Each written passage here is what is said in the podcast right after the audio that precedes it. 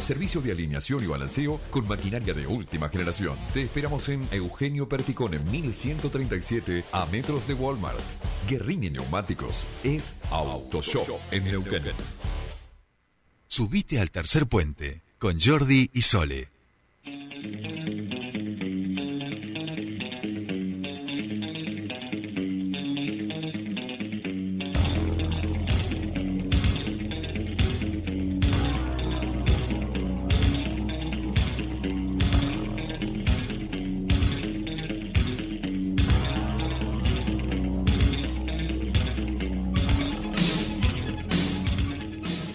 Bien, ya estamos aquí, último bloque del día martes y se lo dedicamos a nuestro querido compañero, a la comunicación política, con quien hemos estado desgranando, analizando y alertando de lo que podía ocurrir en los procesos políticos electorales. No quiero decir que fuimos los primeros, pero lo voy a decir, fuimos los primeros en decir que iba a ganar Javier Milei las elecciones. Pascual Caliquio, ¿cómo le va? Bienvenido a su espacio.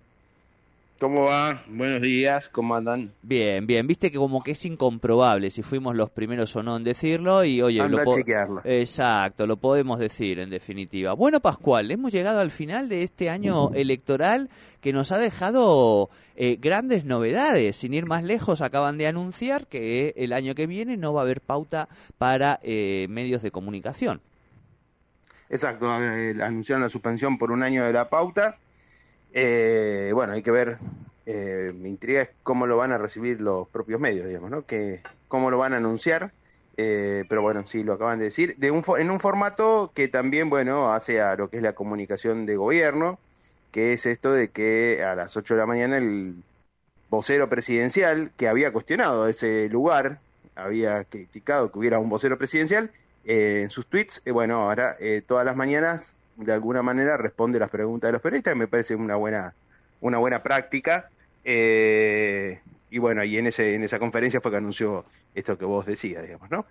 Eh, hay muchas dudas respecto a qué va a pasar con toda la comunicación del, del gobierno, porque ya este- todo este año estuvimos analizando comunicación de campaña, ¿no? Sí. Es decir, bueno, eh, Yo acabo y- de- y siempre... Sí. Sí. No, no, que estoy sorprendido porque hay páginas que se abrieron de la nueva comunicación del gobierno que ya tienen tres millones y pico de seguidores. Este, y las Bueno, a- abrieron hay, ayer. Hay una discusión.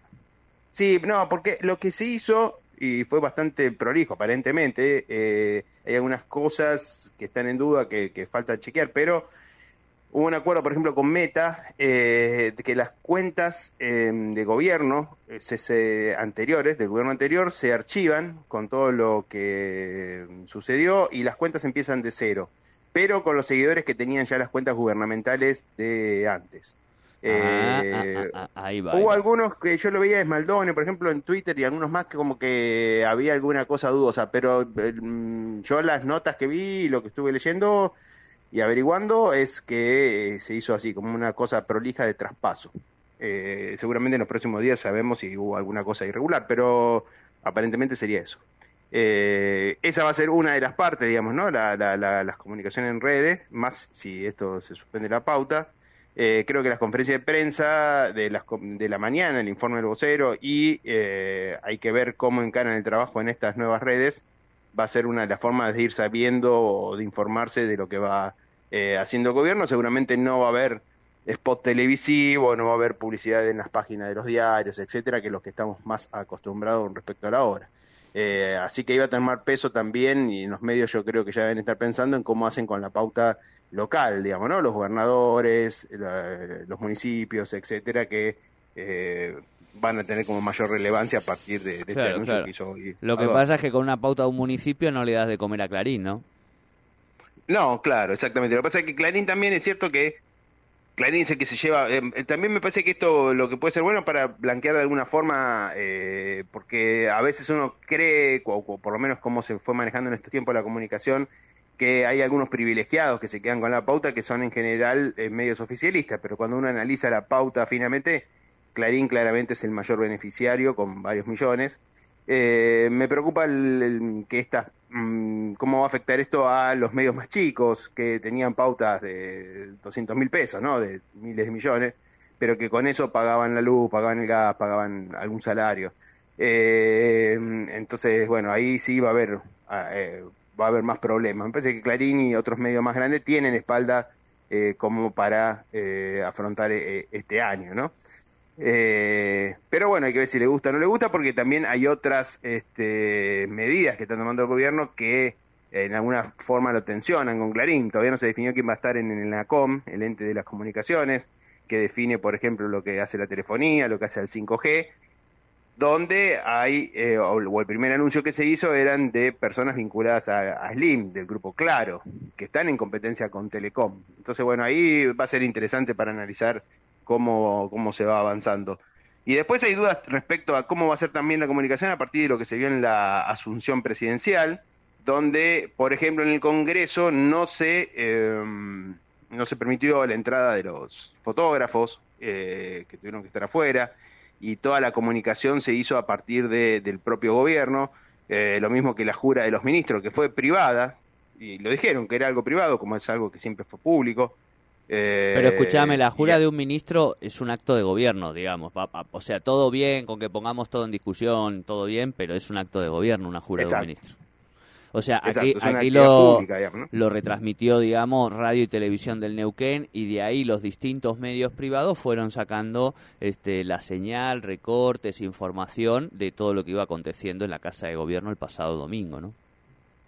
No, no está claro, eh, como todo lo que está pasando en estos días, cuánto es eh, inexperiencia, improvisación y cuánto es decisión política, ¿no? Entonces, bueno, eso se va a ir también un poco viendo eh, en los próximos días si esto va a ser así eh, y solamente van a ser las cuentas oficiales las que van a, poder tomar imágenes del presidente. O por Pero además, Pascual, porque eh, se están editando las fotos, lo pusieron flaquito a Milei, este, le, le, tocaron este, un poco todas las fotos que, le mandaron después a la prensa, o sea, hay un porqué también ahí. Eh, sí, yo no le encontré sentido. Realmente, después de que vos viste todo el acto y sabés, lo viste al presidente, Está más flaquito. en la que ellos editaron aparece flaquito Milei. Como que no hubiera... Por eso, pero vos tenés la, pero digo, tenés la foto de dos minutos antes donde estaba más gordo. Entonces, exacto, no le exacto. No, porque si vos controlas todo el relato es una cosa, pero cuando vos tenés una parte y después ves eso editado, todo el mundo se da cuenta. Entonces, no sé, eh, no, no termino, digamos, de ver el, el, beneficio de, de, ese, de ese tipo de comunicación, pero bueno, debe haber alguna estrategia ahí